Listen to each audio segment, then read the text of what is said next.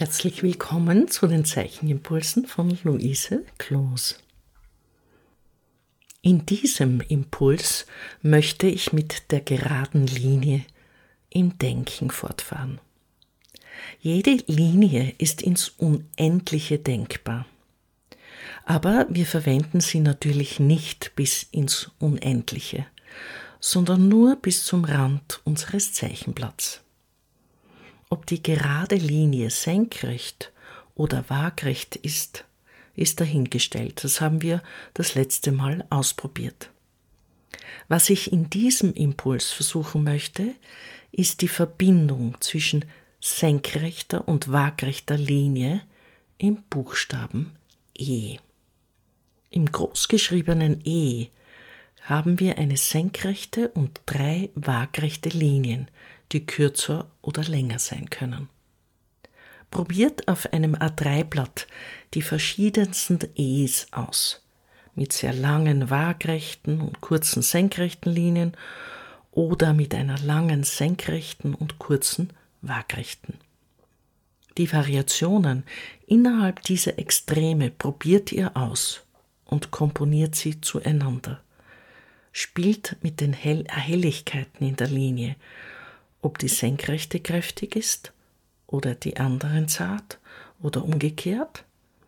Das müsst ihr ausprobieren im Zusammenspiel der einzelnen grafischen Elemente des Buchstaben E der dann natürlich kein Buchstabe mehr ist, sondern Zeichen, die sich übereinander lagern und eine interessante Struktur ergeben.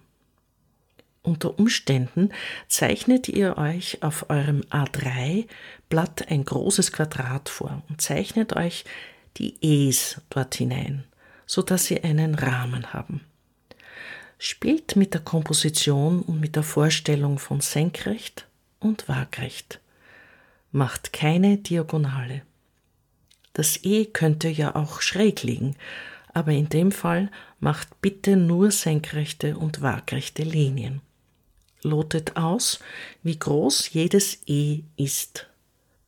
Ein großes E braucht ein kleines E, aber nicht im Sinne eines Kleinbuchstaben, sondern im Sinne eines viel kleineren großen Es als kleines Zeichen. Diese Komposition lotet ihr mit dem E aus. Es gab einmal einen italienischen Maler, ich glaube es war Modigliani, der hatte eine ganze Phase, in der er nur mit Es gespielt hat. Diese Es können tatsächlich eine Bedeutung in der künstlerischen Arbeit einnehmen, der euch jetzt vielleicht noch gar nicht bewusst ist. Ihr werdet überrascht sein, welche Möglichkeiten ihr darin findet. Also lotet aus, spielt mit den Gegensätzen kräftig und zart, groß und klein, mit dem Übereinanderlagern der Elemente, so dass es räumlich wird. Da haben wir schon drei grundlegende Elemente der Bildgestaltung in einem, und mit dem Verhältnis von senkrecht und waagrecht sind es vier. Vier Kategorien, die ihr auslotet und mit denen ihr spielt.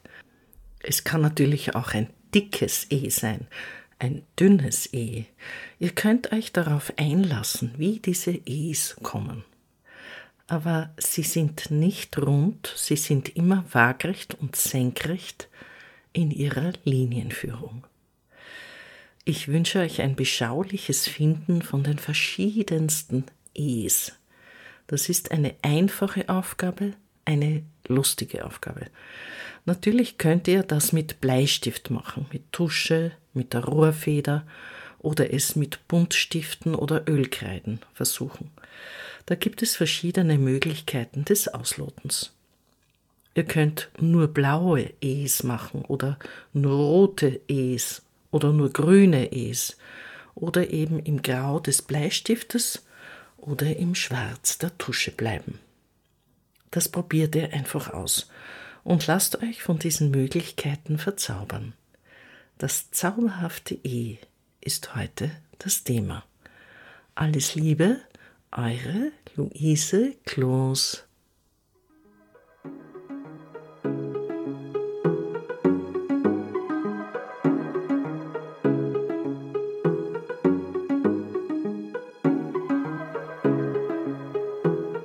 Dieser Podcast wird im Rahmen von Kunst und Kultur im digitalen Raum vom österreichischen Bundesministerium für Kunst und Kultur und dem Land Steiermark Kultur finanziert.